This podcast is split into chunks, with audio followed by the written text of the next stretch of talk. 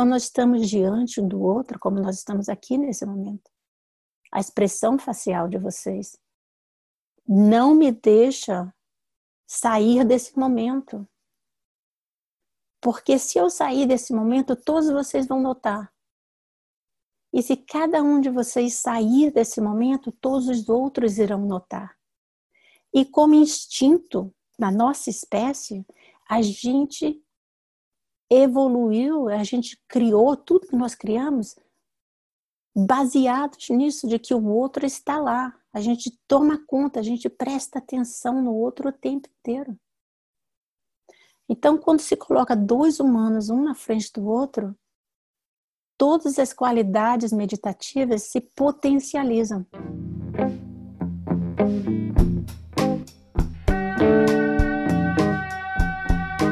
Seres de todos os reinos, qual a imagem que vem à mente de vocês quando se fala em meditação? Provavelmente de alguém sentado na beira de um lago ou na frente de uma parede branca, sozinho ou em um grupo e sem nenhum tipo de interação. Devido a essa concepção, muitas vezes esquecemos que a consciência meditativa pode ser cultivada em todas as circunstâncias da vida. E se fosse possível praticar meditação interagindo com outras pessoas? E se essa interação fosse parte fundamental da prática? Essa é a proposta do Insight Dialogue. Nas palavras do seu criador, Gregory Kramer, um caminho interpessoal para a liberdade. Convidamos a psicóloga, praticante experiente e professora de Insight Dialogue, Beth Faria, para nos esclarecer como é possível cultivar as qualidades de atenção, relaxamento, abertura, conexão e discernimento através do diálogo. Para nossa alegria, Beth transformou o próprio papo numa experimentação da proposta e também nos trouxe reflexões preciosas sobre como a prática do mundo interno não pode se desvincular de uma preocupação ética mais abrangente. Esperamos que o papo te instigue a refletir sobre as nossas possibilidades de ações em nossas relações e no mundo. Te convidamos para que dê uma pausa no piloto automático mental, relaxe e se abra para essa conversa. Temos também algumas novidades para anunciar. Estamos com um projeto de ampliar o espaço de aprofundamento e interação com nossos ouvintes, com rodas de conversa e um grupo de estudo online. Em breve compartilharemos as datas com vocês. Para viabilizar o aumento de tempo e energia para o projeto, realizamos algumas modificações no Apoia-se, com uma mudança no sorteio de livros e mais uma recompensa para os nossos apoiadores. Numa parceria com o talentoso artista Fábio Rodrigues, sortearemos uma obra sua até o fim do ano. Se quiser fazer parte desse movimento, é só contribuir no apoia.se barra coemergência. Bom programa! Boa noite, estamos no ar, estamos gravando mais um episódio do Coemergência. Hoje com uma convidada muito especial, literalmente do outro lado do mundo, direto da Austrália, a psicóloga, professora do Insight Dialogue, Beth Farias. Grande prazer ter com você aqui, Beth, com a gente, nossa lavanderia virtual. Compondo a mesa também Marcos Teles. Boa noite. Direto da Vila Mariana. E Kaline Vieira, direto do Sol de João Pessoa, agora à noite. É, com chuva. Oi. Então, Beth, é, a gente gostaria de, de, começar de uma forma bem direta já e, e te perguntando o que é, o que significa Insight Dialogue, de onde surgiu essa proposta, como é que você entrou em contato com ela? Uhum. Eu acho que falando um pouco como eu entrei em contato, vai entrar no que é o Inside Dialogue. Eu comecei a meditar no final da década de 80, né, mas ainda não dentro de uma visão budista travada, né? Tem várias linhagens de meditação, de técnicas de meditação. E eu comecei a meditar nessa prática que é bem do silêncio, que a gente senta e fica de olhos fechados por 10 horas por dia, 11 horas, 12 horas por dia sentado, sem olhar para lugar nenhum. Um, e eu comecei a sentir que existiram vários momentos muito belos, muito tranquilos da mente, né? Mas quando eu chegava em casa, depois de 10 dias, 20 dias ou 30 dias de prática,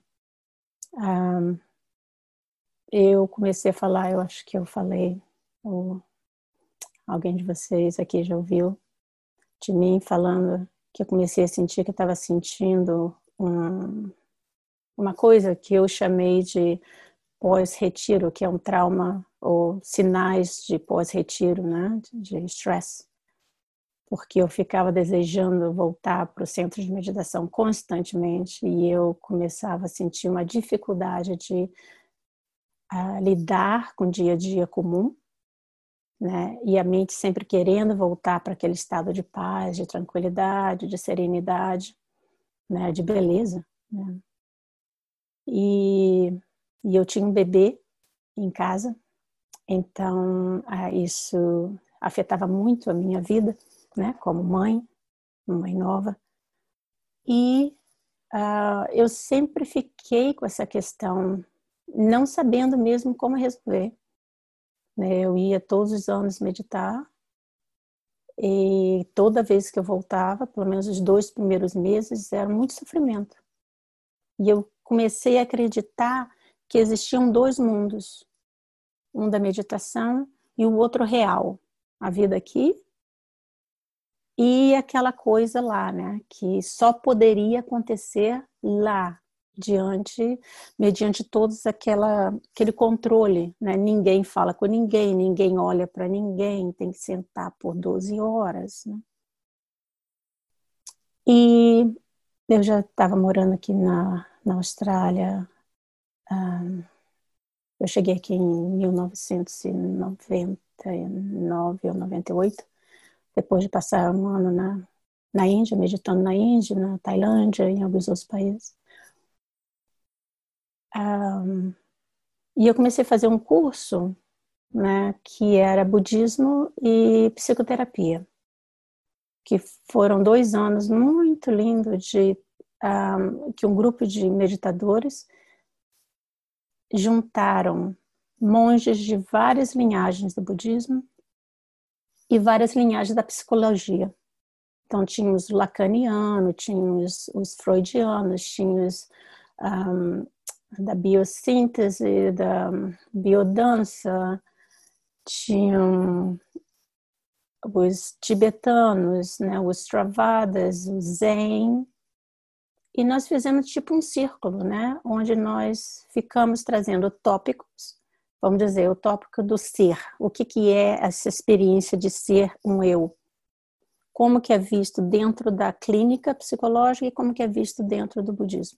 E começamos a criar uma linguagem né, de comunicação e de, e de é, mapear áreas que são comuns, áreas que são diferentes entre esses dois campos.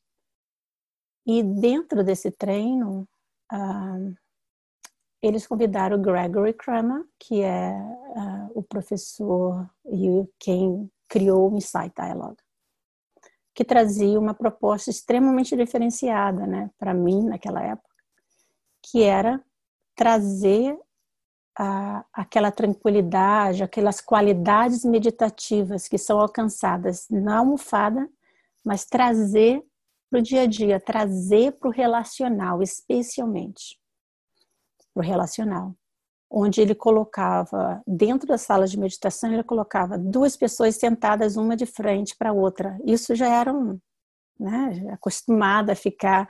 Eu fiz muito retiro zen também, que você fica olhando para a parede, né? De repente, diante de um outro ser humano, né? Foi uma, uma, uma coisa muito interessante. Um, e foi aí que eu conheci. Eu conheci em 2008.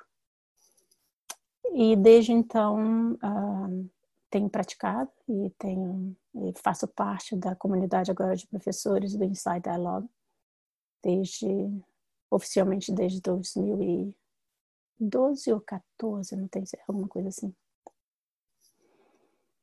Ele ele foi um músico no início da carreira dele, ele é americano, Gregory Kramer, um, e começou, ele estava fazendo um estudo na universidade de comunicação e ele já fazia prática de meditação há muito tempo e teve alguns professores que ensinavam a ele a ter a experiência bem fisiológica do que se é pedido na prática. Por exemplo, uma das coisas que nos é pedido na prática de meditação é deixar ir, deixe ir. Né? Qualquer coisa que surja na mente, não meditar é observar e não agarrar, né? não interferir. Então, essa professora dele fazia com que todas as pessoas, ela era uma monja, fazia com que todas as pessoas se levantassem na sala de meditação e ela pedia: suspende o ombro, aperta, segura, segura, segura, segura, segura, segura a respiração, segura tudo e deixa ir. Para ter essa experiência, o que, que é o deixar ir? Bem físico, bem experiencial.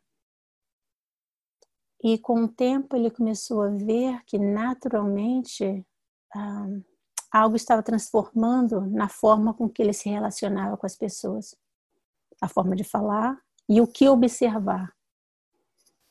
Então ele fez um estudo na universidade com uma amiga, onde eles estavam trazendo esse tópico como comunicar, primeiro cultivar a atenção plena, a concentração uma certa tranquilidade do coração.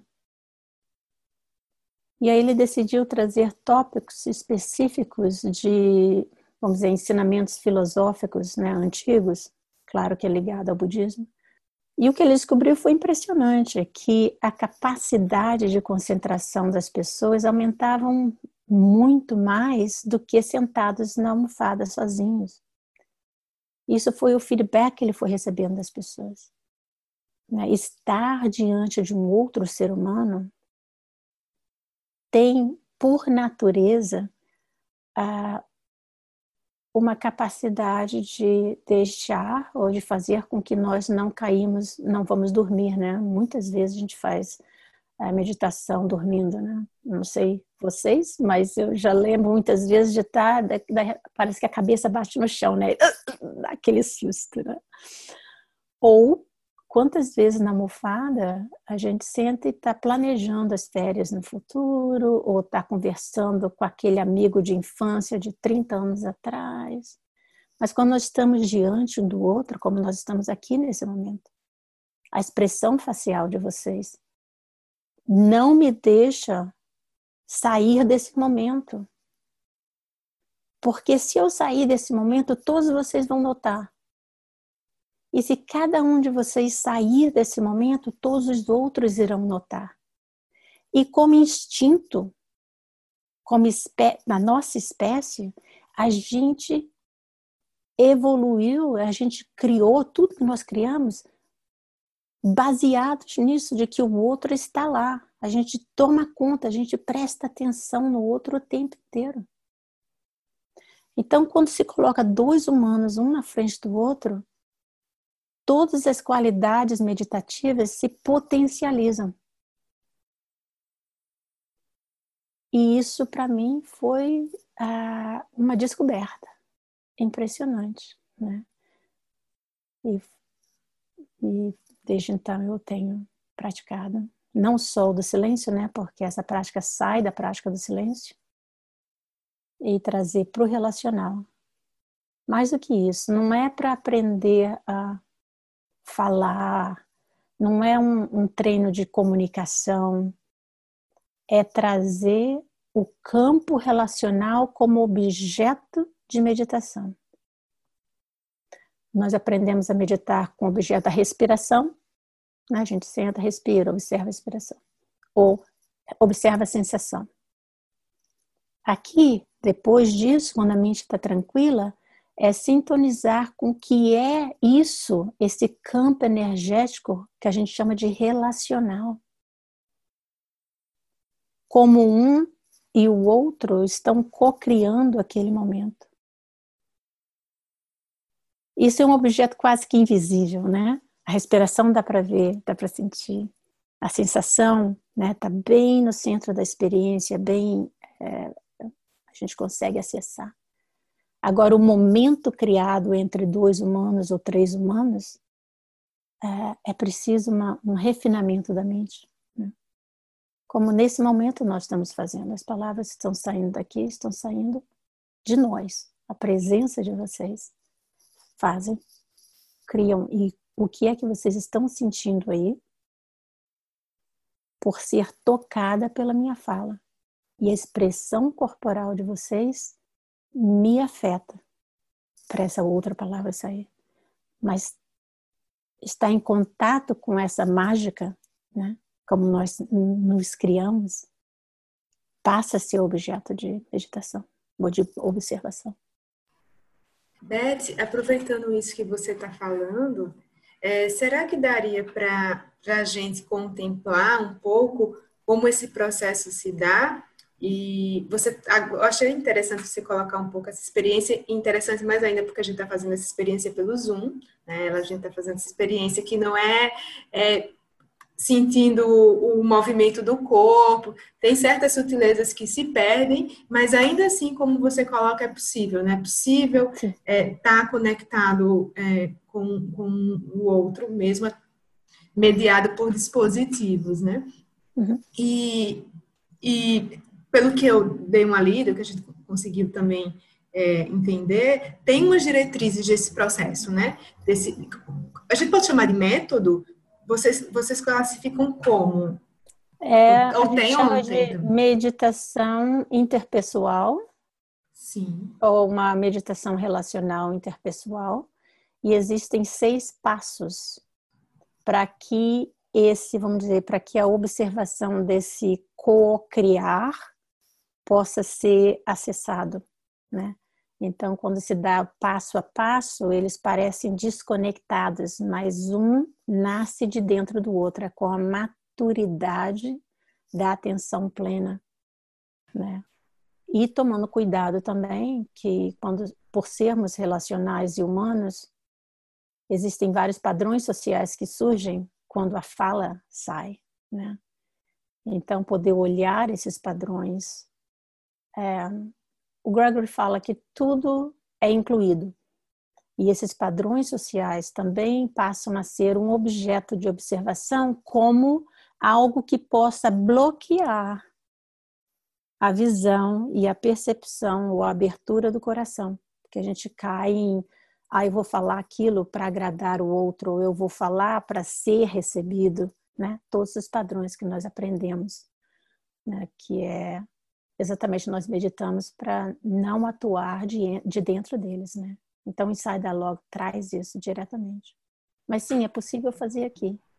É, ah, seria bom se a gente conseguisse é, compreender um pouco como esse processo sim. se dá.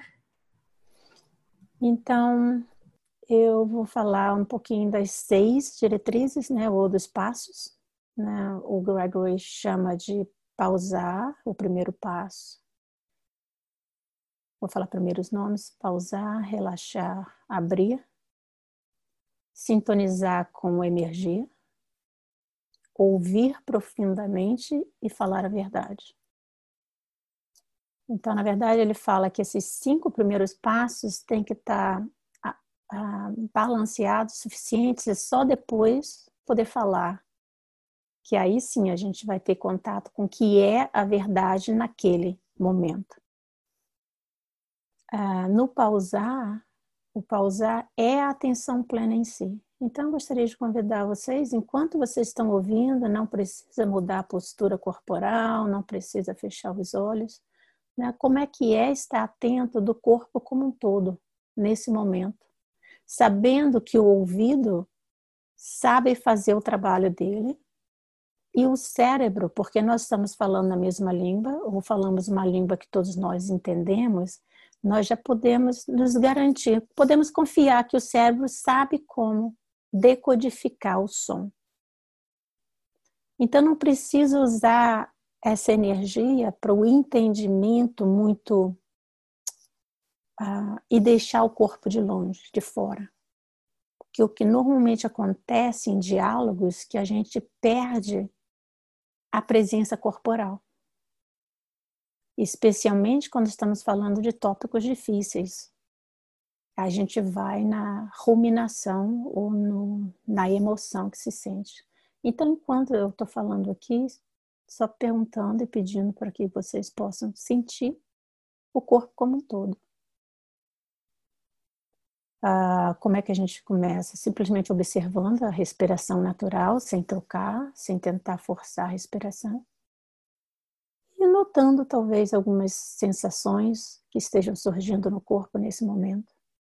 Talvez a experiência de cansaço para vocês, seja são oito e meia da noite, né? Numa, numa sexta-feira, né? Final da semana. Então, simplesmente notando, eu sinto que alguns de vocês estão sorrindo, né? Existe um reconhecimento. Aí eu peço para observar qual é a experiência corporal dessa alegria compartilhada. Quando eu aqui do outro lado do mundo reconheço uma experiência corporal aí, dentro do teu corpo. Né? E aí, quando eu falo de sensação, qual é a experiência, a linguagem corporal é bem, ah, vamos dizer, ah, eu sinto um tremor, eu sinto uma quentura. Então, eu só vou dar uma, uma daqui como que eu falaria, por exemplo, quando eu vejo a imagem de vocês na tela. E eu sinto nós quatro aqui juntos, né? Eu sinto que eu estou olhando para cima como se eu estivesse buscando palavras para expressar uma experiência minha nesse momento. Eu sinto uma secura na garganta e eu sinto um, as minhas mãos estão frias por causa da temperatura. Nós estamos a, acho que a 4 ou 5 graus aqui. Então, eu gostaria agora de convidar, né? Por exemplo, você, a Kalinin, você gostaria só de, de falar quais são a experiência corporal. Não precisa ser todas, né? Mas o que está mais presente para você nesse momento?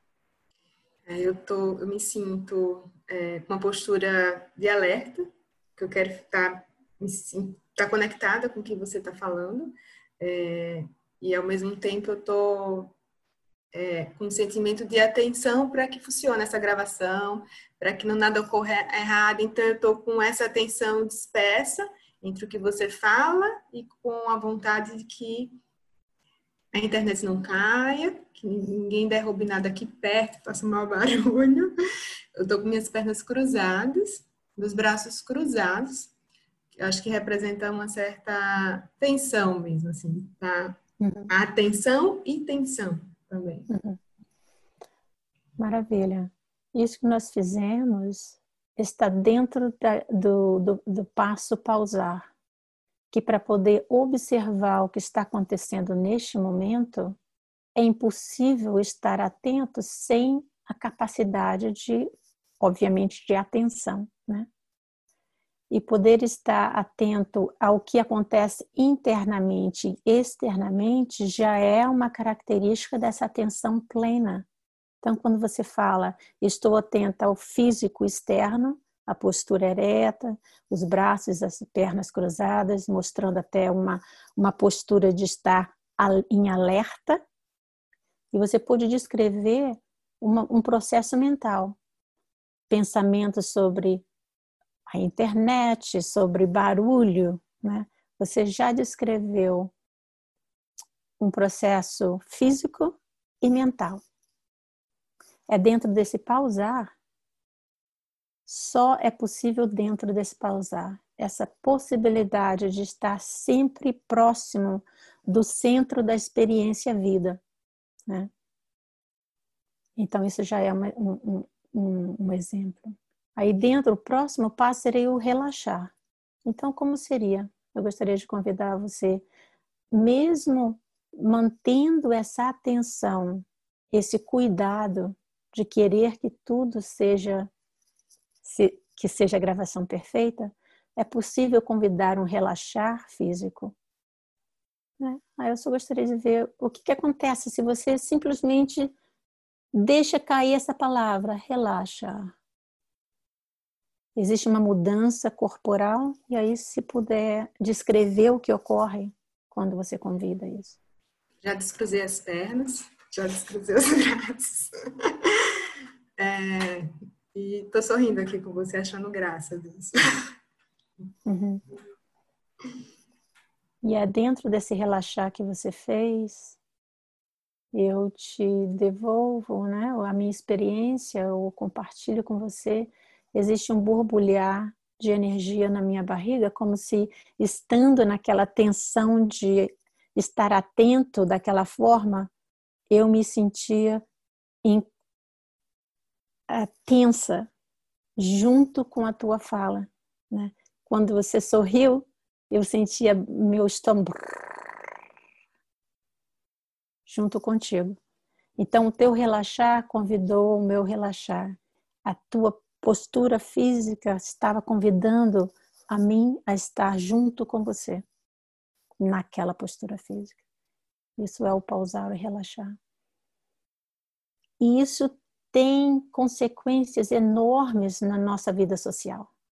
Entender que como nós cuidamos da nossa de quando, como nós estamos presentes está afetando ao outro de uma forma inconsciente, né? Porque não estamos trazendo essa atenção plena para estarmos conscientes do que está ocorrendo. Quando uma pessoa fala de, de dentro, vamos dizer, do ódio, existe toda um, um, uma estrutura muscular para manter aquele ódio. E como nós somos humanos e nós comungamos e co-criamos o momento, existe uma força nos trazendo para falar de dentro daquele ódio, do ódio em mim, né? Que todos nós compartilhamos esse, esses sentimentos. Então, o Inside Dialogue é, uma, é como um dos outros professores fala que é uma postura rebelde, o Inside Dialogue, que nós nos rebelamos a não nos encontrarmos em locais que não são saudáveis. Quando nós reconhecemos em nós mesmos que o outro está falando de locais não saudáveis, como o ódio, a aversão, a crueldade, para que nós possamos estar livres para encontrar em nós um espaço para que nós possamos falar e não sermos puxados para esses sentimentos. E com isso, por sabermos que nós co-criamos o momento, não quer dizer que a pessoa não vá sentir o ódio, mas certamente não vai cultivar o ódio em nós.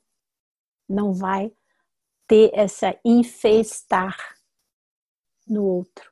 É como se a gente parasse ali e parando ali, nós não levamos para casa. Então, nós não vamos infestar os nossos familiares com isso. Então, Inside Dialogue, só com esses dois passos, um, um, é, uma, é uma atitude, né, dentro da atitude correta, né? Eu me senti meio, meio envergonhada de falar do meu jeito tenso, mas tudo bem, vamos seguindo. quando fala da vergonha, essa palavra, aí já entra numa outra área do Inside Dialogue, nós damos nome às coisas, né? Mas qual é a experiência corporal disso, né? Então, vamos, eu posso até, esse é um outro convite para que cada um de nós possamos lembrar de um momento que nós sentimos vergonha, tá? talvez essa semana, talvez nesse último mês, um momento que aconteceu que nós sentimos vergonha. A palavra que a gente dá àquela experiência é vergonha. Aí eu vou pedir, se tudo bem com você, Alison, é, quando você traz essa experiência, essa memória, qual é a experiência física da vergonha? Como é que o corpo fala? O que, que é isso que é sentido que a narrativa chama vergonha? Então eu lembro que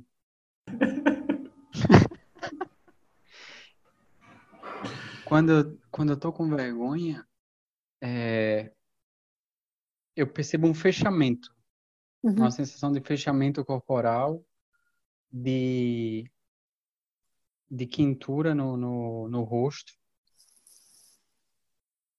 uma vontade meio que de, de rejeitar aquela experiência, de se esconder, de uhum. evitar, uhum. uma evitação. Uhum. E aí, se eu, se você estiver lembrando e se o teu corpo estiver sentindo essa experiência agora, e aí a gente convida o relaxar. Porque um dos outros sentidos do relaxar é acolher, é receber pelo que ele é. O fenômeno. Esse fenômeno aqui é quintura no rosto. Aí eu compartilho para mim quando eu lembro de, de momentos de vergonha. Meu corpo, nesse momento, lembra de uma, de uma tensão na boca da barriga, bem no estômago, como se fosse um, o estômago tranca, né? Aí, para mim, nesse momento, quando eu trago o acolher ou relaxar, a primeira coisa que ocorre é uma inspiração um pouco mais profunda. Enquanto eu falo isso, eu sinto levezas nos meus ombros. E aquela tensão no estômago está um pouco mais suave. Essa é a capacidade que o relaxar traz de, mediante aquela memória. Então ali já existe esse largar, esse deixar ir. E se eu tiver diante de uma situação onde a vergonha está presente e eu trago, e eu tenho essa habilidade de trazer atenção para o corpo e acolher o que está acontecendo, vai abrir um espaço onde uma forma diferenciada de responder àquela situação possa surgir. Porque se o corpo continua se trancando na vergonha, né, no chamado vergonha, quer dizer, o rosto quente, o estômago apertado, pelo menos para mim, parece que a única escapatória é sair correndo né? Ou se esconder, ou tentar terminar aquela situação o mais rápido possível. Isso, na verdade, o que, o que, que a gente, na verdade, está fazendo é fugindo de estar na vida. Né? A gente está evitando e lutando contra sentimentos e emoções que são humanos. E essa energia usada para empurrar pode ser usada para demonstrar, para reconhecer o que não se sabe, ou para reconhecer, ups, falei o que uh, saiu da boca, me desculpa. Né? Então, nesse é poder usar essa energia, estar presente no corpo é poder usar a energia como um guerreiro. Isso é a vida. E aconteceu. Sim, eu falei alguma coisa que não. Hum, se eu pudesse ter trancado a boca antes, seria muito mais fácil, mas esse momento foi uma oportunidade de me revelar. Eu me revelo a mim quando eu posso trazer esse passo do relaxar e aí um outro passo que é o ouvir profundamente, que nós fazemos no Inside Dialogue, é ouvir internamente e externamente. Então, vamos dizer, estamos aqui conversando, alguém fala alguma coisa, eu estou ouvindo, claro, a voz do outro. A gente fala que é ouvir com cada célula do nosso corpo. Então, é ouvir com os olhos também, né? Porque a gente ouve com os olhos. A gente ouve muito mais com os olhos do que com o ouvido, né? Porque a, a, a menor porção da comunicação é a voz a, a, expressão corporal é, é a maior parte de comunicação. Né? Então, poder ouvir com os olhos, mas também ouvir internamente os pensamentos que me surgem. Quando Alison estava é, é, contemplando a memória dele, me fez lembrar uma. Surgiu aqui e eu ouvi ao mesmo tempo que eu ouvi externamente, eu ouvi internamente. E essa experiência lembrada, meu corpo me contou.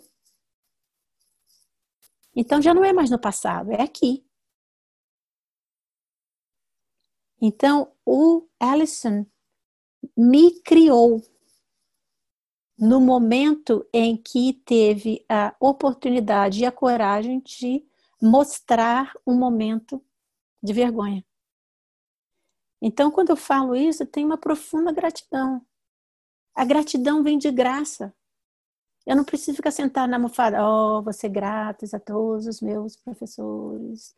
E agora vou pensar na vizinha, Dona Maria, que me deu um picolé quando eu tinha cinco anos. Eu sou grata. A gratidão vem aqui pela capacidade de se revelar e a coragem de estar presente com isso. Que quando eu falo da vergonha que me veio, eu não preciso dar detalhes. Eu não falei da situação, mas eu me revelei. A mim, primeiramente, e a vocês. Então, o que eu gostaria de ouvir, o que surge quando vocês ouvem essas palavras, essas palavras que eu estou é, compartilhando agora. Né? E aí, quando eu falo o que surge, o que surge em termos de pensamento, mas também de experiência física.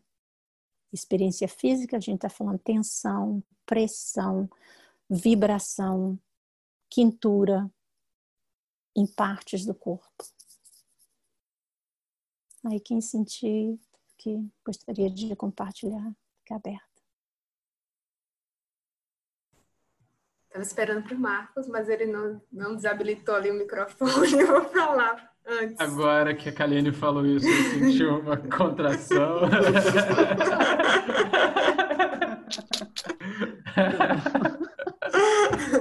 Olha que delícia! É... Então segue falando, Marcos. É... É... Essas palavras causam em mim uma. como se fosse um movimento do ar ampliando um pouco, assim. Então eu sinto. Não dá para as pessoas verem, assim, mas eu estou gesticulando como se fosse o braço abrindo um pouco. É como se eu saísse um pouquinho de dentro de mim. Eu imagino porque você remeteu a essa a esse espaço que surge mais amplo né, na conexão entre um campo de quatro seres, não de um ser só, né? Então eu sinto essa abertura maior também, o peito crescendo um pouquinho. Hum. Obrigada. Mais alguém gostaria de compartilhar? É, eu sinto, acho que uma alegria, porque eu acho bonito pensar que algo surge quando. que a gente surge, né? Ou que algo surge na gente quando nós somos tocados pelo outro. Então, isso me produz uma, uma acho que uma. É uma alegria com um brilho, algo assim. Muito lindo, né? Que vocês estão falando dessa. a ideia de que nós nos tocamos né? E como a alegria surge. E dentro do Inside Dialogue é experienciar profundamente a realidade de que nós nos tocamos constantemente. E com isso existe uma quase uma seriedade de ter bem na frente da nossa mente que cada palavra, cada ação, cada pensamento, nós estamos afetando um ao outro. Então existe um nível de responsabilidade quase que gigantesco, né? Por isso que a base do Dhamma é a base básica, é básico ético, onde cada momento é um momento de decisão ética. E como a gente está falando no início, quando o Gautama pede às pessoas que querem seguir essa vida que vá para a floresta, sente debaixo de uma árvore e não mate quando tem formigas gigantescas, elefantes, você tem que andar de uma forma que você não pode fazer os elefantes saírem correndo, que vai te matar. E um bicho pode pular em cima de você e te comer na, a qualquer momento. Você pode estar sentada debaixo de uma árvore que a cobra nádia está descendo. Ele não pediu para as pessoas para irem para o parquinho da cidade ficar sentadinho lá em tranquilidade. Não foi isso que ele falou. Ele não tinha centro de meditação, né? E nem sininho para poder falar agora pode parar de meditar.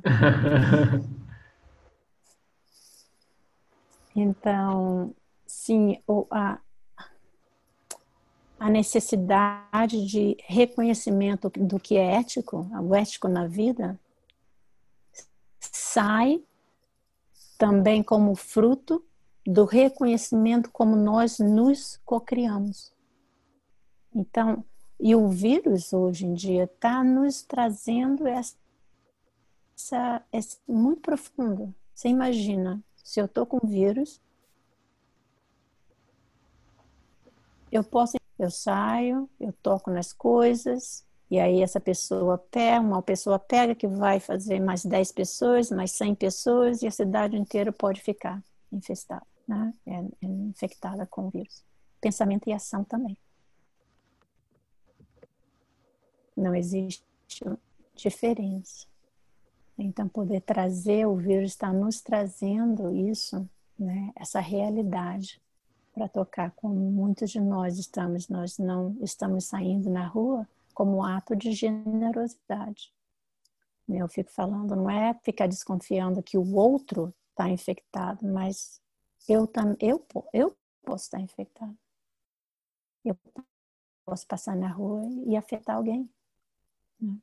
Então é nesse nível da ética que nos leva. Né? E no Dhamma, esse não matar e não roubar vai muito mais além do matar e roubar a vida do outro ou o dinheiro do outro, né? É não matar a felicidade do outro, não matar a paz do outro, não matar a esperança do outro, né? não roubar um fato da vida do outro, né? Quando eu sei que alguém fez alguma coisa e eu vou pego aquilo e eu vou espalhando pela cidade inteirinha, né? A, né? a fofoca é um roubar. Então chega nesse nível também, né? Beth, e aí recapitulando novamente os passos, então nesse processo tem pausar, relaxar, abrir. Aí, segundo a descrição, tem um passo que é sintonizar com o emergir, não é isso? E depois esses passos sobre os quais nós falamos aqui, que é ouvir profundamente e falar a verdade. Esse passo do sintonizar com emergir, você poderia falar um pouco sobre ele? Sintonizar com emergir, é, esse passo leva diretamente à realidade da impermanência na vida e que tudo é, está em constante mudança.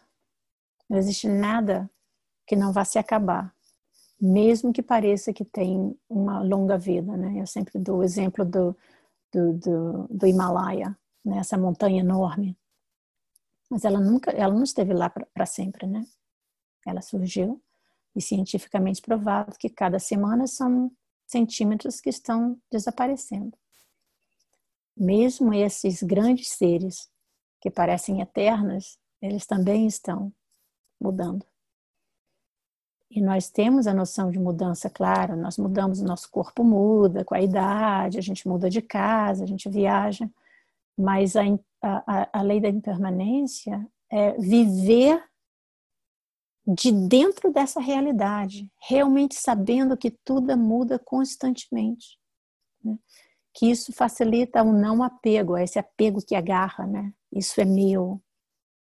E eu preciso dessas condições na vida constantemente, de uma única forma.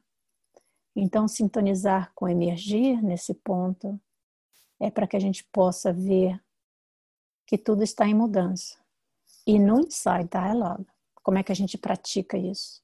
Exatamente agora eu posso convidar vocês a fazerem, que é poder notar o espaço entre as palavras que eu estou usando. Vai sempre ter uma pausa para poder notar que cada palavra tem um fim. Não, não existe uma palavra que vá falando o tempo inteiro, né? Como a respiração, que tem a inspiração, tem uma pausa, Aquela inspiração acabou, desapareceu. Aí vem a expiração que se acaba desaparece. Essa outra inspiração não é igual àquela primeira. É impossível que seja. Então é sempre um, uma mudança constante. E poder trazer essa noção para dentro do relacional é trazer para dentro da vida em si. Porque, como nós sabemos, é dentro do relacional que a maior parte dos nossos sofrimentos surge. Imagina mesmo, pedir a vocês, pensem em algum problema que vocês tenham que não seja dentro do relacional. Então tá. Não tenho banana em casa. Não parece relacional, né? Hum, por que, que não tem banana? Ah, porque o dono do supermercado não trouxe a banana no final de semana. Ah, meu Deus, aquele dono do supermercado, que saco. É relacional ou não é relacional? Em geral, em geral é bem relacional, especialmente nesse grupo aqui. É, exatamente é esse exemplo, né? É, não é nem o dono do, do, do, do estabelecimento. Então é assim, é, é, essa é a beleza do humano. Né? Se nós pensarmos há 300 mil anos atrás, né, quando nós começamos a caminhar esse planeta, se não fosse o, é, um pelo outro, nós não estaríamos aqui nesse momento agora. Foi poder ver o outro, poder, poder até, não é depender, mas co-criar com o outro, é que nós chegamos onde nós chegamos. Né? E as nossas tendências naturais humanas de querer ser visto, reconhecido, amado, pertencer ao grupo. Isso é uma das fomes que nós nascemos como humanos. Então, dentro desse relacional, nós somos extremamente sensíveis e sensitivos quando parece que eu não estou sendo recebido. E não sei para vocês, mas para mim é quase como um fogo na coluna. Vem esse fogo assim e essa tal vergonha, né? De ah, esse frio na barriga de não, não estar pertencendo ou não poder ser vista naquele momento eu não, eu, a minha palavra não, não, não pôde ser sentida a profundidade do que eu gostaria de ser. Isso me faz ficar à parte e dói. Isso é a primeira nobre verdade do sofrimento. Estar ligado a em situações que não nos é prazerosas ou de acolhimento é sofrimento estar longe de seres que nós amamos, que quer dizer que nos acolhem, que nos recebem, é sofrimento. Essa é a primeira nova verdade. Então, dentro do Inside Dialogue, são esses tópicos que nós trazemos para contemplar essas verdades humanas que nos levam à libertação desse agarrar, quando nós sabemos que tudo está em constante mudança. E com o passo do relaxar, quando nós sentimos essa tensão, esse medo de não pertencer e poder acolher isso, reconhecendo que é para além da minha história pessoal, essa experiência física é humana. E mais do que isso, é experiência de vida. Porque os outros animais também vão sentir. Não é só humano. Se um passarinho sai e se perde fora do, do, do, da outra da comunidade, tem sofrimento enorme ali. Todo ser com consciência e compartilha dessas emoções e dessas necessidades de coexistir. E sabendo que as coisas mudam, né? Podendo entender que se nesse momento eu estou desconectado, né, essa experiência de desconexão, entender, ah, assim, essa experiência física é como se sente essa palavra desconexão. Porque se a gente se apega no conceito desconexão, o que vai acontecer é, mas eu tenho que estar conectado, o que, que tem errado comigo? O que, que eu fiz de errado? Aí de desconexão tem, eu estou julgando a mim mesmo. Aí de julgar a mim mesmo vai entrar no eu não sou o suficiente. Se eu não sou o suficiente, vai. E aí vai ficando cada vez mais uh, difícil a experiência. aqui cai diretamente um dos fatores do caminho, que é o esforço correto. O esforço correto é quando experiências ah, difíceis surgem, identificar, primeiro passo. Segundo, não deixar que outros estados mentais aflitivos surjam com ele. O exemplo que eu estava dando. Não me sinto parte do grupo. Se eu deixar sem estar atenta, vai, eu vou julgar a mim mesmo. Já é o segundo. Se eu deixar isso continuar sem estar atenta, vai sentir, vai trazer memórias do passado. Ah, eu nunca fui aceita. Ah, eu não consigo falar. Eu e aí começa a julgar.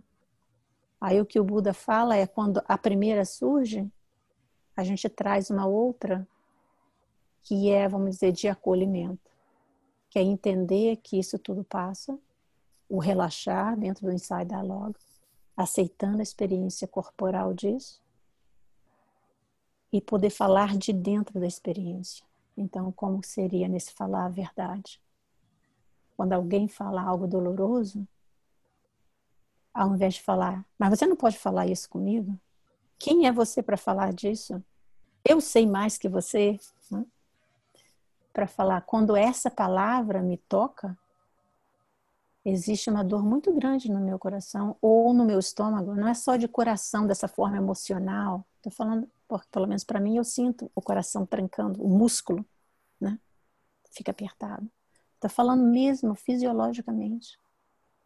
O medo tem frio na coluna, tem tremor no músculo.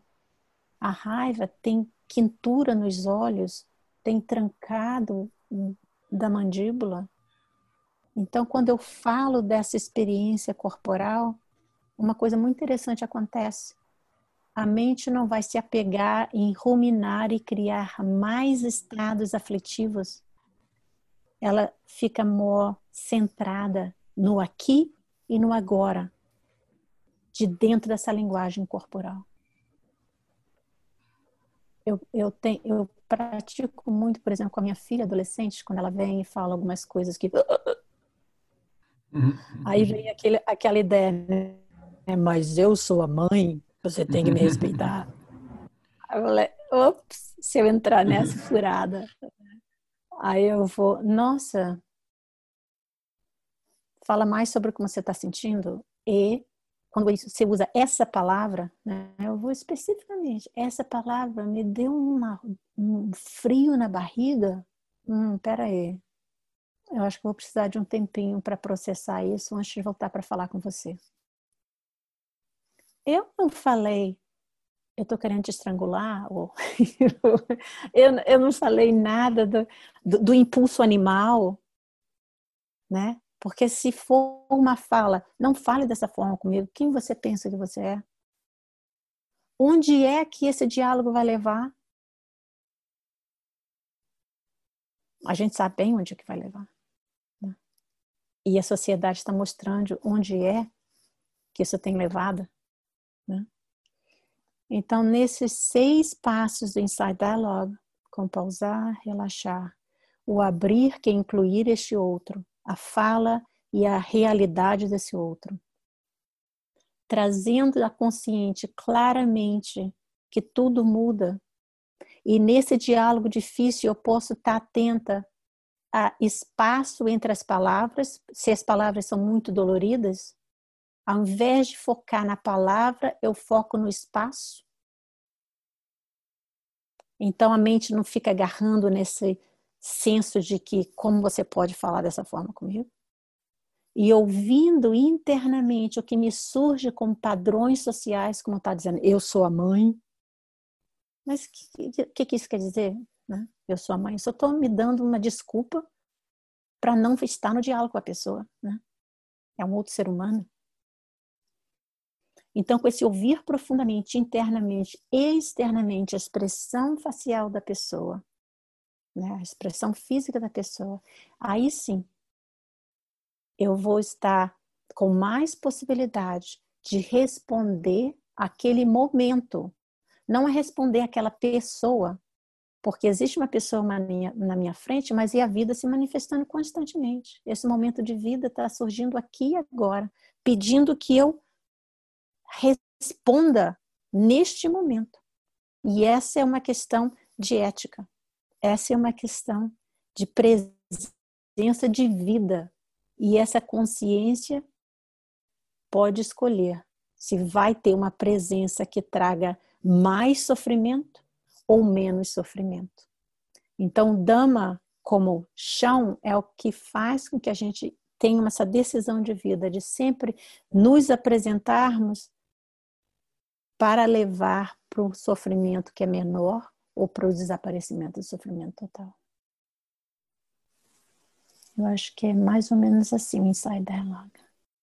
Inspirados pelo método do Insight Dialogue, te convidamos agora para no próximo minuto pausar, relaxar e se abrir ao que quer que surja no espaço da sua consciência.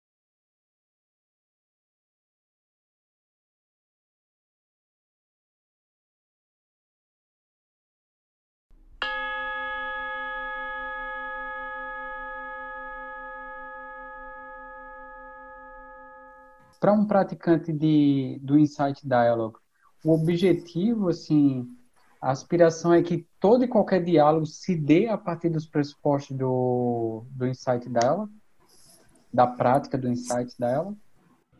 Uh, os passos do Insight Dialogue começam a ser a nossa segunda natureza, a segunda pele. Já não tem mais. Ah, peraí, agora eu vou pausar. Não, não, agora eu vou relaxar. Não, não agora eu vou sintonizar com a energia. Oh, não, agora eu vou abrir para o outro. Isso está acontecendo simultaneamente, porque esses seis passos seriam uh, o, o ambiente para uma presença aberta e ampla. Né? Então, cada diálogo ou cada momento da vida é nessa presença constante. Como o Buda nos pede que é para acordar a atenção plena, despertar a atenção plena e manter a atenção plena. E ele fala manter em todas as posições. Sentado, andando, deitado, defecando, lavando os utensílios, andando. Isso, na verdade, o que ele quer dizer é constantemente. Né? Essa era a linguagem antiga que vai falando postura por postura, mas o que quer dizer é o tempo inteiro. E o Inside Dialogue traz isso como prática, constantemente. E como nós, cidadãos de hoje, a maior parte da nossa vida é em interconexão com o outro. Pela internet, no nosso dia a dia.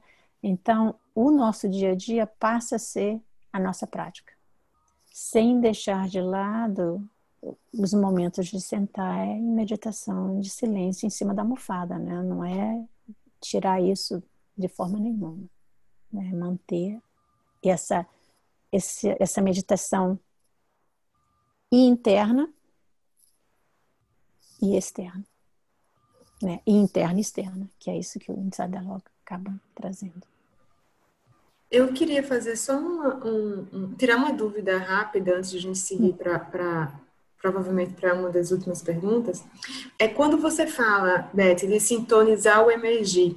É, essa, essa qualidade seria a que não permite que aquilo que é dito por mim ou pelo outro fique sólido, como se fosse um, algo concreto ou muito sério, porque é, uma coisa que foi me ocorrendo é que é, na fala, né, é, para mim, é, é muita coisa que a gente vive, ela se resolve, se cuida falando.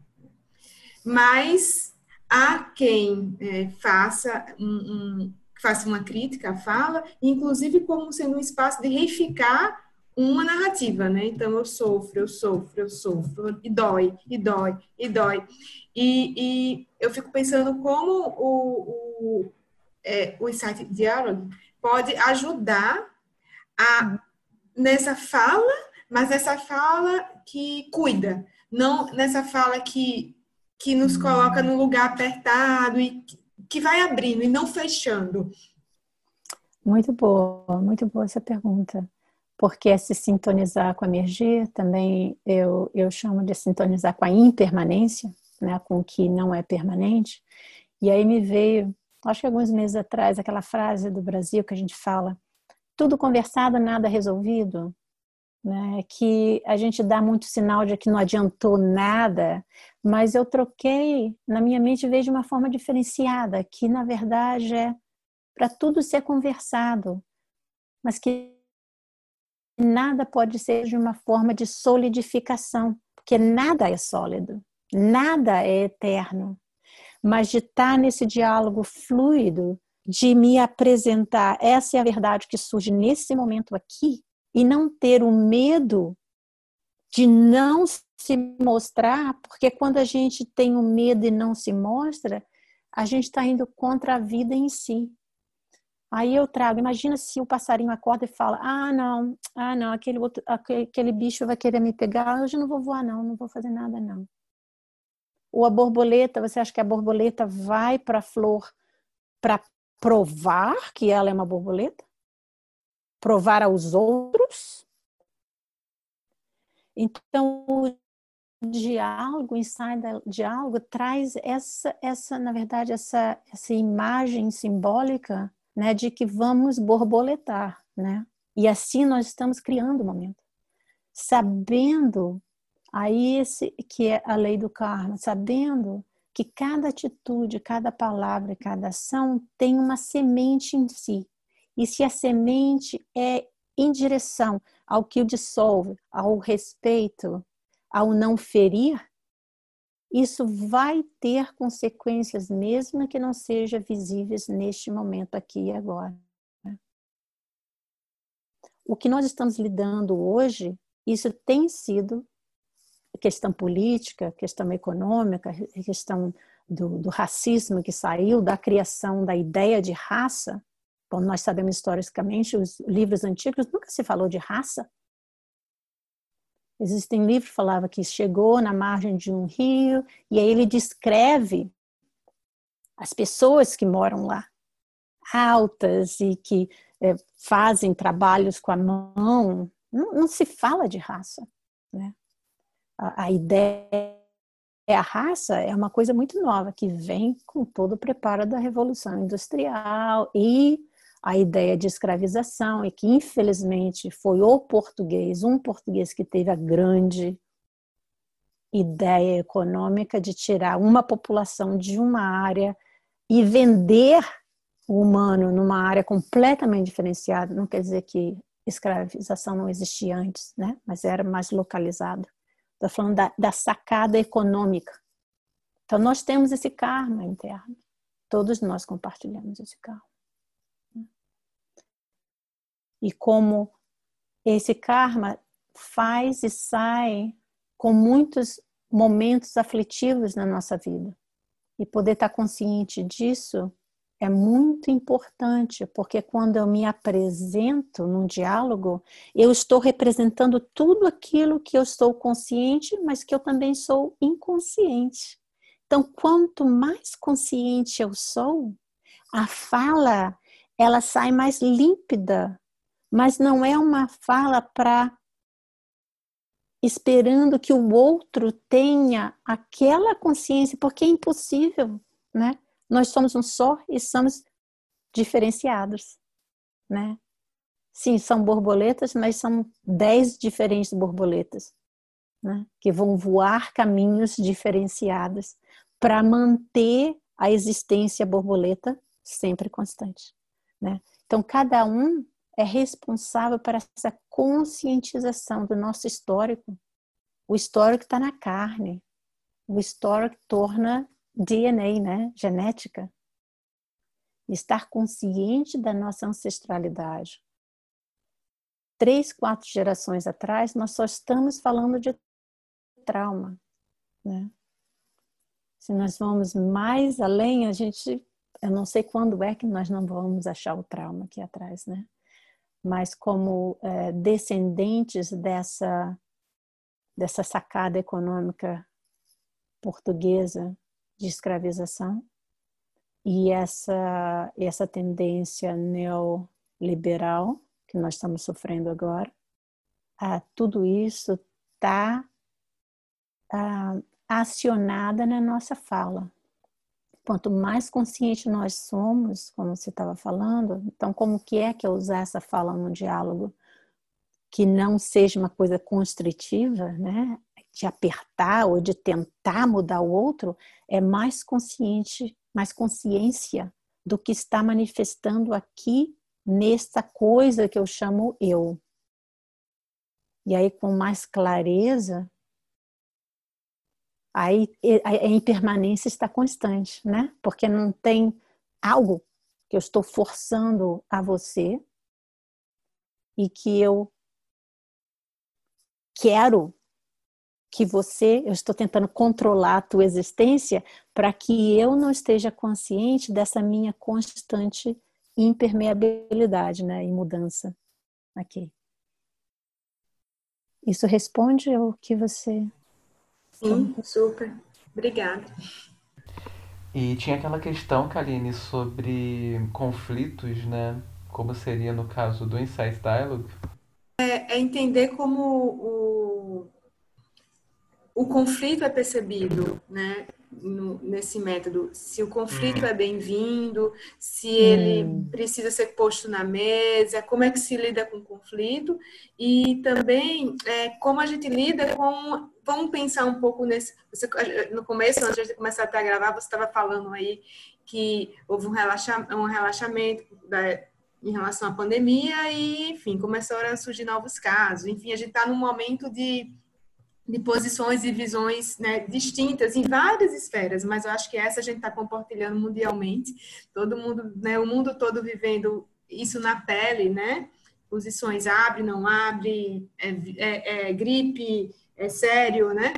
E como é, a gente, como a gente poderia assim, é, como um insight diálogo poderia nos ajudar a cuidar disso, né? A, a lidar com, com, com esses conflitos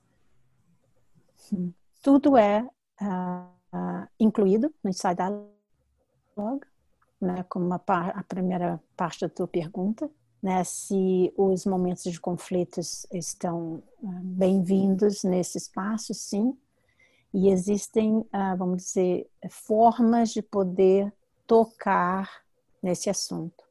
E aí, naquilo que nós estávamos fazendo no início do pausar e relaxar e poder falar de dentro da experiência física, para é, como uma forma de evitar a fala incorreta.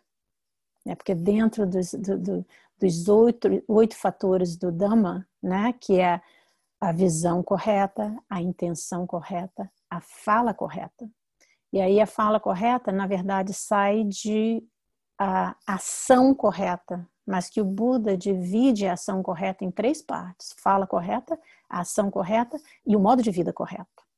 Só para falar que em oito, três é só de ação, né? Então a importância do agir pela fala, agir do corpo, fala e mente. E aí, para cuidar da fala correta, sabendo que nós temos padrões por causa do querer ser recebido ou puxar, porque é instintivo puxar situações que são é, difíceis, como poder falar e trazer para a experiência física foi descoberto de ser o centro de onde o outro pode receber melhor ou com mais espaço.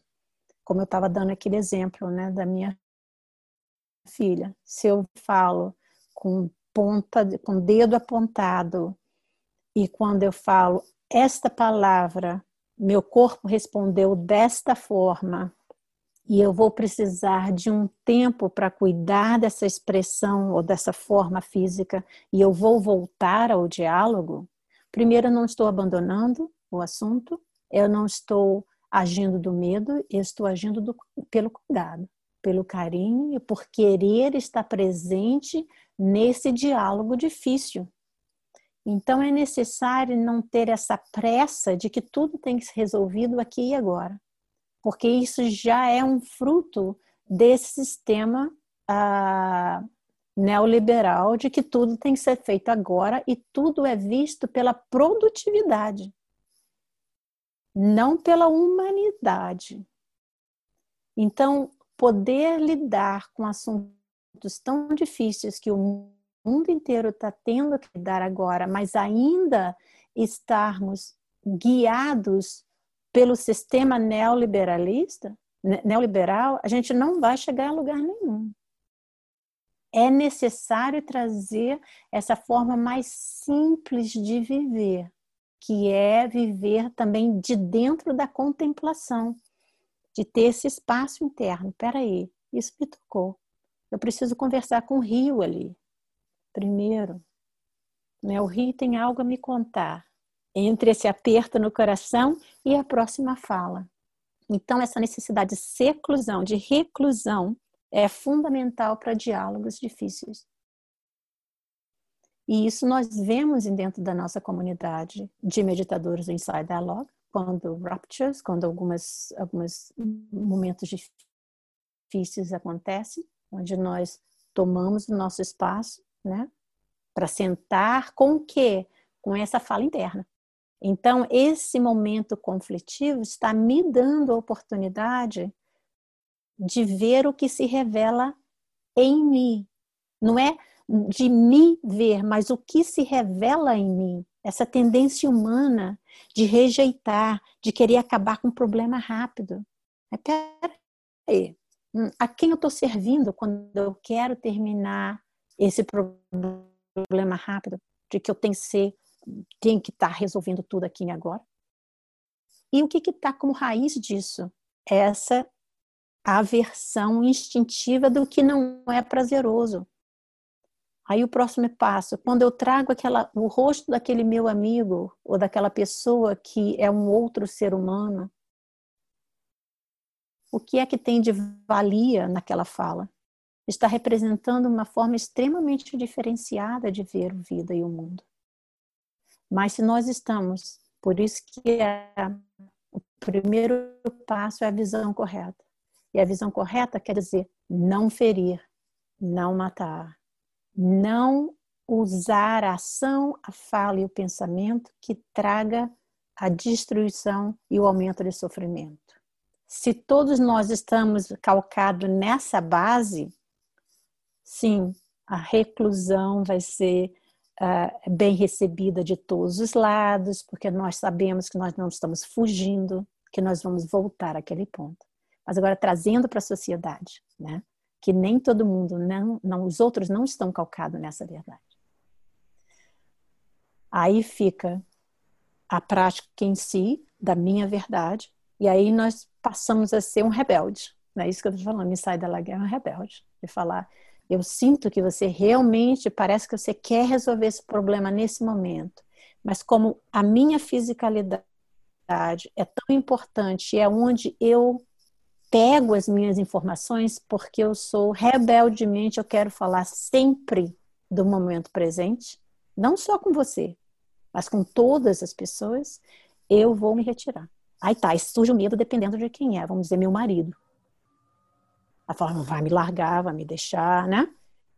Aí eu tô confiando mesmo no que é a verdade desse momento ou estou me enrolando nos medos que me fazem sair desse processo natural e real de vida pulsativa para cair num padrão de ficar dentro das normas e aumentar o sofrimento. O caminho do Dhamma não é um caminho fácil. Eles se entrelaçam constantemente. E como um exemplo do que você está falando, questões sociais, pelo menos a minha realidade aqui, quando eles abriram ah, na segunda caminho de, ok, a gente pode começar a trazer o negócio, o vírus já está controlado, não tem mais nenhum caso por um mês, vamos abrir novamente. A minha vila, que é porque eu moro numa cidade, a cidade tem vários, vamos dizer, bairros, então vamos dizer, no meu bairro. Um, 70% dos comerciantes não abriram as portas. Simplesmente assim. Porque eles sabiam que com aquela decisão, nós, nós moramos numa área muito turística.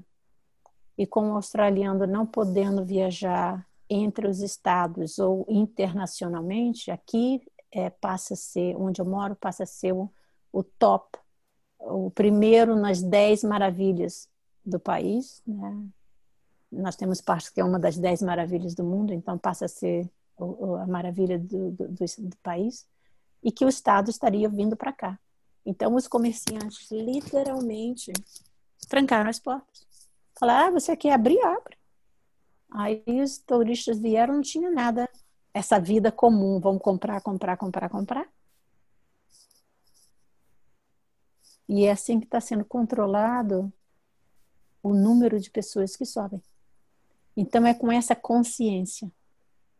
Mas isso é um produto de, pelo menos eu já estou aqui, moro aqui quase 20 anos nessa área, é um produto que vem surgindo lentamente. Nós temos jardim comunitário, que nós plantamos os nossos legumes, onde muita gente vai plantar e traz um pouquinho de legume para casa aos domingos. Cada pedacinho de bairro, né, de várias tradições é, de meditação. Existe uma, uma guerra muito grande de anos para não trazerem McDonald's ou supermercados muito grandes, e aí vai. Né? Isso não é uma coisa, ah, mas que sorte, isso é coisa do primeiro mundo. Não, não, não. Isso, isso é resultado de um conflito extremo. Eu lembro, há 20 anos atrás, o McDonald's querendo entrar e os, os eles falam, os underground jovens iam lá e quebravam tudo. Os aborígenes foram lá e queimaram o prédio. Eles não conseguiram entrar não, não, não é uma coisa assim, ah, tá, todo mundo entende. Não. Existe, é necessário músculo. E eu não estou aqui dizendo que vamos queimar tudo de forma nenhuma. Eu estou dizendo que o estado que nós estamos, o fruto que nós estamos recebendo agora, vem mediante a um, muitos anos de prática coletiva social não ligada ao Dhamma necessariamente, mas quando nós vemos que o Dhamma é a vida como um todo, né? tudo é Dhamma. Perguntaram a Tiantia o que é Dhamma. Aí ele fala: não existe nada que não seja Dhamma. Né? É mais ou menos assim. Um comentário muito rápido sobre uh, esse aspecto coletivo que você mencionou, Beth. É interessante você trazer os processos, por exemplo, da escravidão e do neoliberalismo, né? porque eles têm esse pressuposto básico da desumanização, né? de não ver vida no outro. E enquanto você falava, eu fiquei pensando de como essas decisões éticas do tipo não matar ou não roubar, imagina o capitalismo é todo roubar, né? Ele é o é, eles dependem dessa visão de dessa dignidade do outro, né? Caso contrário, eu posso até tentar como uma regra não matar e não roubar, mas eu não estou vendo uhum. de fato sou eu aqui mais importante do que os outros, ainda fazendo o favor de não matar um frango que não, na verdade não vale nada, né?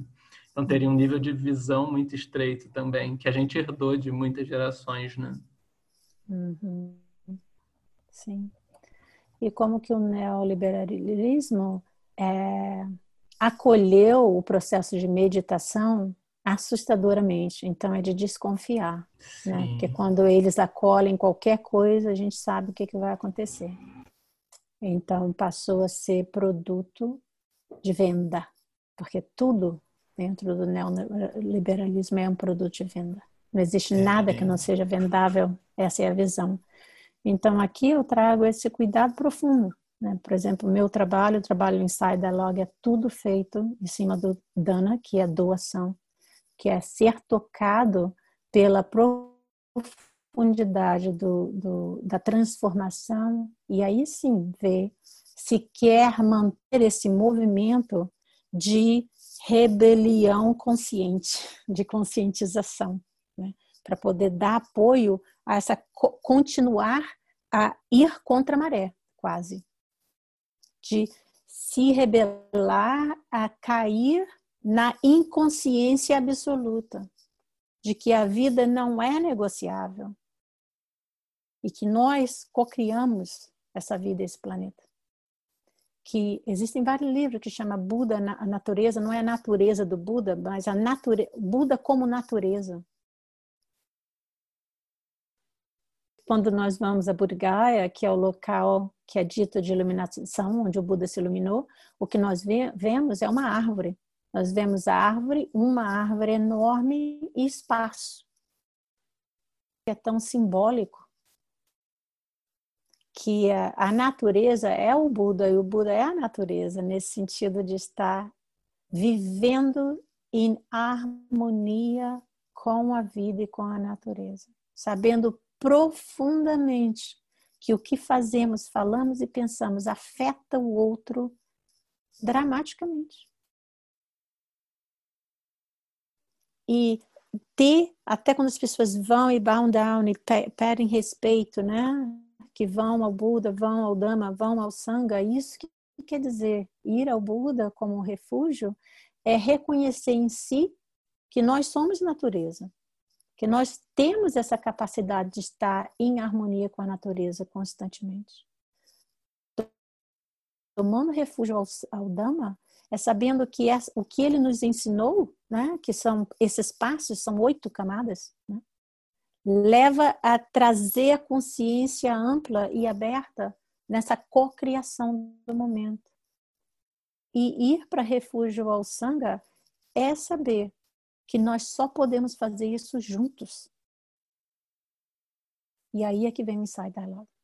O Inside Dialogue traz diretamente a ideia do relacional e a ideia de que nós só podemos chegar num ponto de harmonia juntos e que eu estou co-criando com vocês aqui nesse momento. Né? A minha intenção é que a minha fala, que a nossa energia possa servir a todos os seres que possam ouvir isso, né? que possam estar sentindo apoiados, incentivados a continuar nesse processo de meditar, de conhecer mais a si mesmo e conhecer que e saber que conhecendo a si mesmo é conhecer o todo. Tocar esse espaço interno de liberdade é saber da liberdade que está em todos os locais, que os animais, que a natureza estão nos falando. E ser tão tocado por isso, a ponto de ser impossível não viver fora dessa verdade. Essa é a minha intenção de estar aqui com vocês de poder incentivar todos. Obrigada. Muito hum. bom. É, também no, no, na parte final, geralmente a gente abre para divulgação dos trabalhos. Então, se você quiser divulgar alguma coisa que, que você esteja fazendo, curso, seu site. Ah, tá. Como as pessoas poderiam te encontrar, as pessoas que agora estão interessadas em se aprofundar no site dela. Uhum. Sim, eu tenho, eu tenho vários projetos, né? Tem, uh, em setembro vai abrir um curso de introdução Inside Dialogue, que vai ser ah, um pouquinho cedo para o Brasil, sete e meia da manhã, nos sábados, e eu acho que são dez e meia da manhã em Portugal, ou onze e meia, depende da diferença. Vai começar em setembro, esse é a introdução em português. Eu tenho outros grupos de introdução em inglês, né? Que vai estar tudo no meu site, né? Que é Beth Faria, que as pessoas falam, ah, Beth Faria lembra da atriz, assim. é betfaria.com que está lá.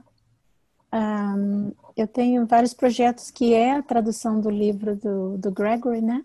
Que ainda está saindo, que uhum. o Gregory escreveu sobre a vida inteira como o caminho de prática.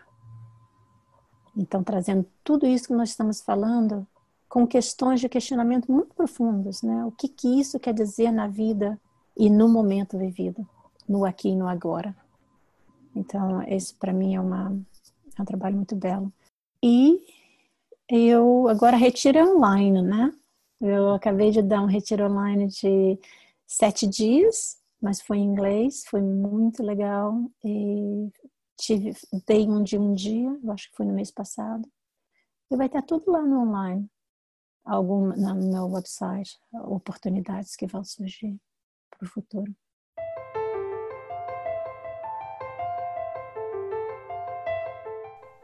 A gente sempre termina o programa com uma pergunta mais pessoal, uhum. de que é da sua experiência como professora do Insight Dialogue, como praticante de, de meditação há muito tempo, como psicóloga.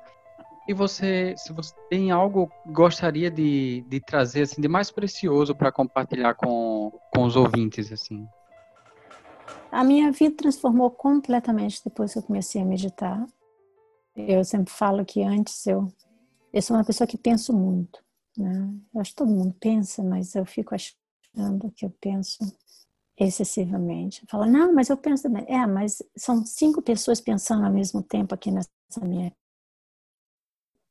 Eu, eu sou uma pessoa que é, penso muito, é da natureza desse ser aqui, né? E eu me sentia congelada no meio do caminho, até mesmo na minha casa, quando eu ainda morava no Rio, porque cada pensamento estava pedindo uma ação do meu corpo.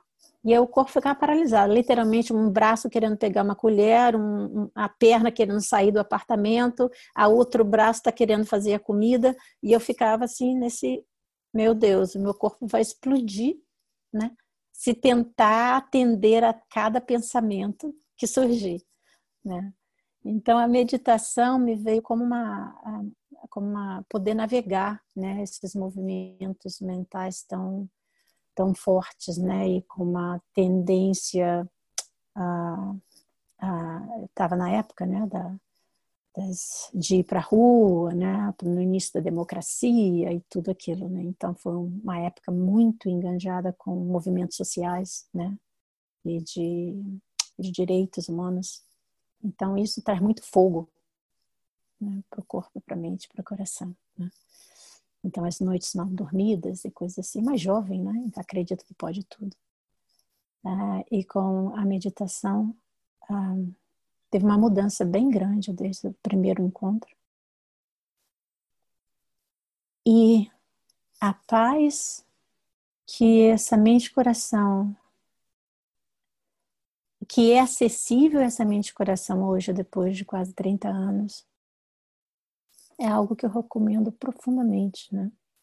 De mesmo diante da situação que está acontecendo, da mente ter a capacidade, e aqui eu estou bem claro, é a mente que tem a capacidade, não tem a Beth que tem a capacidade, é essa, essa habilidade cultivada de trazer palavras como essas. Acolhe, palavras de profundo afeto à natureza em si, no auge do sofrimento, em discussões extremamente difíceis, como a questão do racismo. Porque nós trazemos todos esses pontos para dentro do Inside Dialogue. Aqui, ah, os grupos que eu, que eu ofereço são para os brancos, ingleses, pais do neoliberalismo que escravizaram meus ancestrais.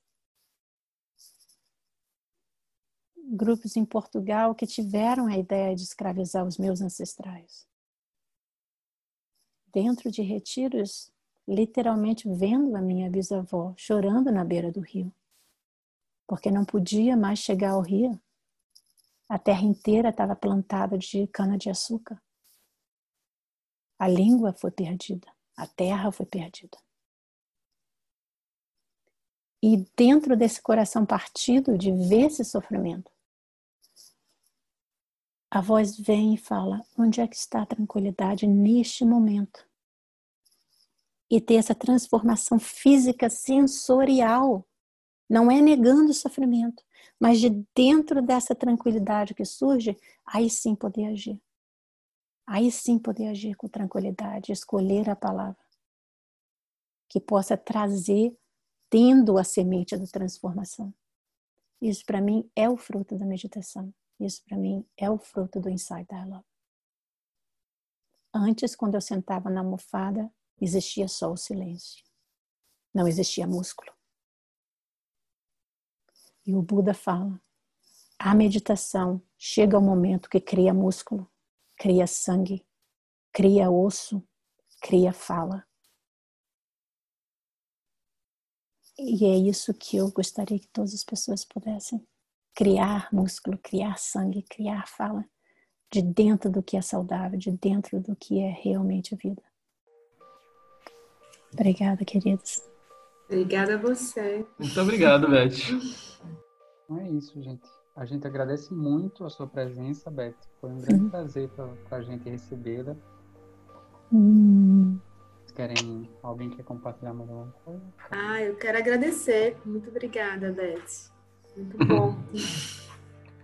Quero dizer que a sensação no corpo é de alegria. ah, que delícia! E muito obrigado, uma alegria mesmo te ouvir. Sim, essa é, essa é o trabalho nosso, né? E eu olho o, o site de vocês e me alegro tanto com todas as pessoas que compartilham da sua do seu desejo, da sua ideia e de espalhar e de é, trazer informações diferenciadas para o outro. Então, eu hum. sinto muito alegre de estar aqui com vocês. Maravilha. Em quatro e em mil, que muitas pessoas possam ouvir. E a gente se vê daqui a 15 dias, a, a gente permanência permitir.